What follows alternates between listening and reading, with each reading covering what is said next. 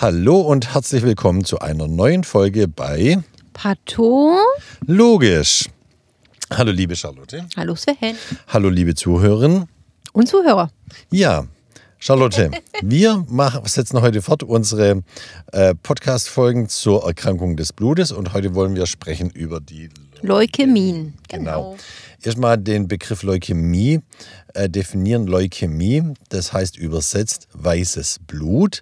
Und den Begriff, äh, der ist gar nicht so alt, den hat der große Begründer der Zellularpathologie, Pathologie, der Urvater der modernen Pathologie, Rudolf Virchow, äh, ins Leben be äh, berufen. Und um es kurz zu sagen, klingt jetzt so ein bisschen technisch, äh, ist eine Leukämie eine autonome, also eine selbstständige und eine systemische Proliferation eines abnormen leukozytären Zellstammes. Also, das heißt autonom, das Ganze wächst selbstständig, nicht mehr kontrolliert, systemisch ähm, ganze, das heißt, der ganze Körper ist betroffen? Genau, das gesamte blutbildende Knochenmark ist betroffen. Und äh, wenn, wenn wir von einem abnormen leukozytären Zellstamm sprechen, dann meinen wir damit einen Zellklon. Also es stammt von einer bösartigen Zelle ab, die sich so schneeballartig immer weiter geteilt hat und ähm, vermehrt hat, also proliferiert hat. Und dabei kommt es auch häufig äh, oder früher oder später immer zu einer Ausschwemmung aus dem Knochenmark in das periphere Blut. Und da sind dann diese bösartigen, äh, neu gebildeten Blutzellen zu erkennen. Genau. Ja. Und die, die, Leukozyten, wenn man das Blut anguckt, gehören ja zu den Zellen, die praktisch die, die weißen Blutzellen sind, im Gegensatz zu den roten Blutkörperchen. Deshalb eben auch dieser Begriff äh, weißes Blut. Genau, ne? weißes Weil es Blut. eben eine, äh, ja, von dieser Zellelinie irgendwie ausgeht. Genau, der Leukozyte, der weiße, die Blut, weiße Blutzelle, und die stammen alle von der gleichen Stammzelle im Knochenmark ab. Wir nennen das die myologische Reihe. Da entstammen nämlich die Granulozyten und die Monozyten ab. Ähm, auch die lymphatische Reihe stammt davon ab. Und diese Zellen zusammen, die äh, sind wichtig für die Abwehr, haben eine Abwehrfunktion gegen äh, Keime von außen, Bakterien, Viren, Pilze und so weiter. Äh, wobei die Granulozyten und die Monozyten eben die unspezifische Abwehr ausmachen und die Lymphozyten machen eine spezifische Abwehr gegen einen ganz spezifischen Keim. Das ist der große Unterschied dabei. Und alle diese Zellen, die können entweder eben ähm, entarten und eine Leukämie bilden und, ähm, und dementsprechend unterscheidet man auch die ganzen Leukämien.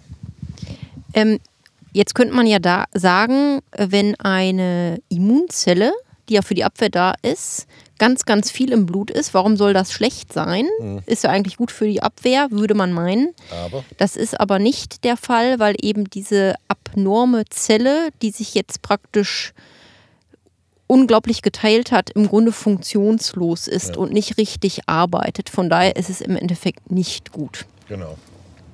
Genau. Ähm, Nochmal kurz, hast du gerade schon angesprochen, Sven, was für Zellen gibt es da? Äh, einmal dieser Begriff Granulozyten, da gibt es, je nachdem wie die aussehen, verschiedene. Äh, also die heißen jetzt auf schlau Neutrophil, Eosinophil oder Basophil.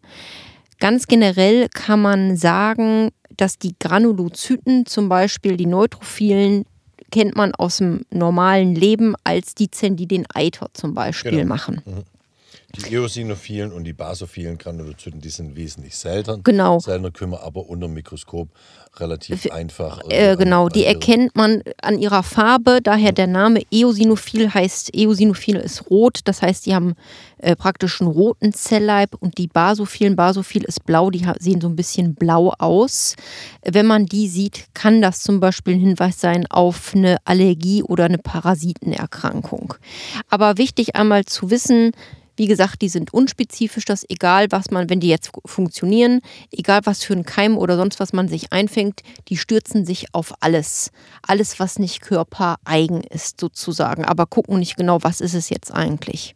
Wohingegen, wie du schon eben sagtest, richtig, die Lymphozyten, das sind sozusagen, wenn man das übersetzt, so die Geheimkiller, also so richtige Agenten, die genau wissen, ich muss jetzt den Ganoven so und so attackieren und absch abschießen. Wohingegen zum Beispiel Granozyten und Monozyten, das sind die Fresszellen, die würden zum Beispiel wie nach einem Karneval, wenn alles unordentlich ist, einfach wie so ein Straßenräumkommando alles sauber machen, ohne zu überlegen, ist das jetzt ein Besoffener?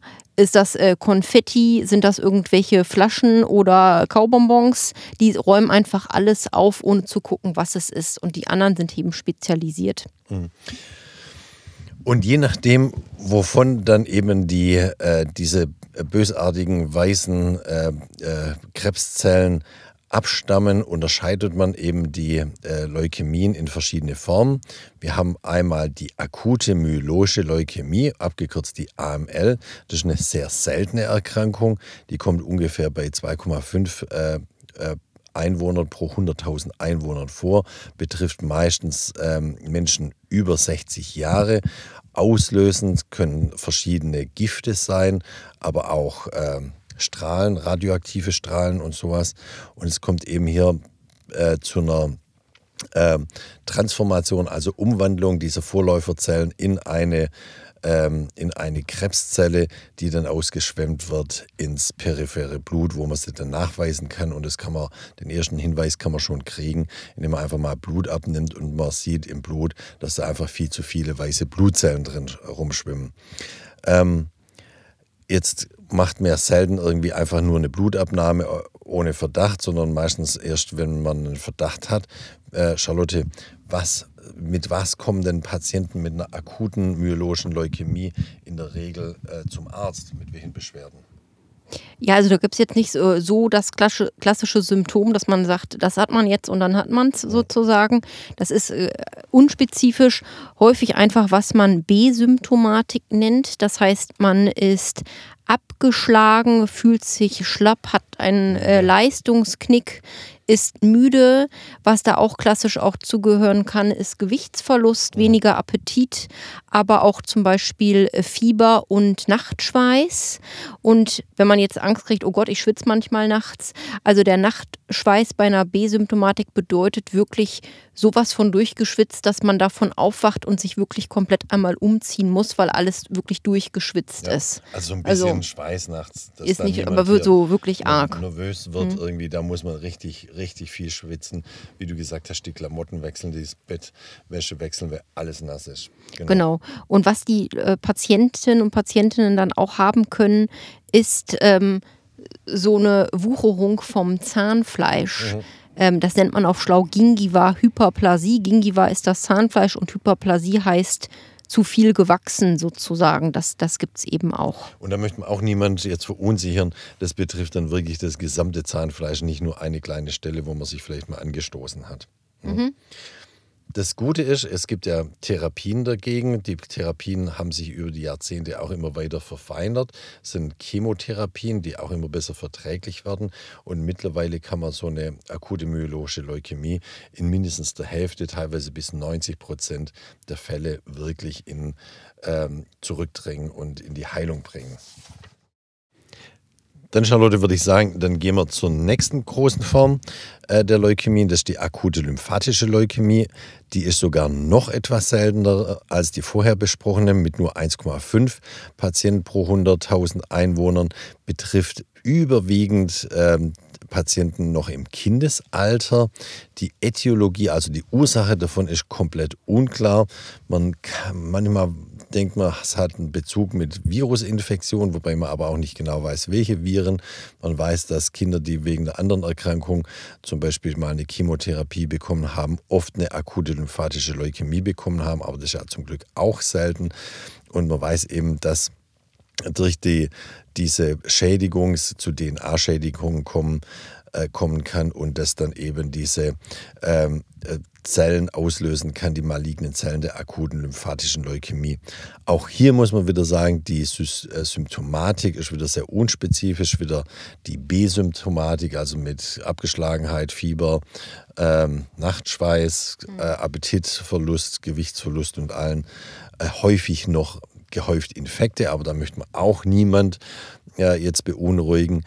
Kinder haben halt häufig Infekte, weil man erstmal äh, im Kindesalter das Immunsystem trainiert werden äh, muss. Aber man meint hier jetzt nicht so einfachen Husten, Schnupfen, was weiß ich, Infekte, sondern dann wirklich richtig schwere infektiöse Erkrankungen. Und häufig, genau. Und häufig, wo die Kinder dann auch ins Krankenhaus müssen.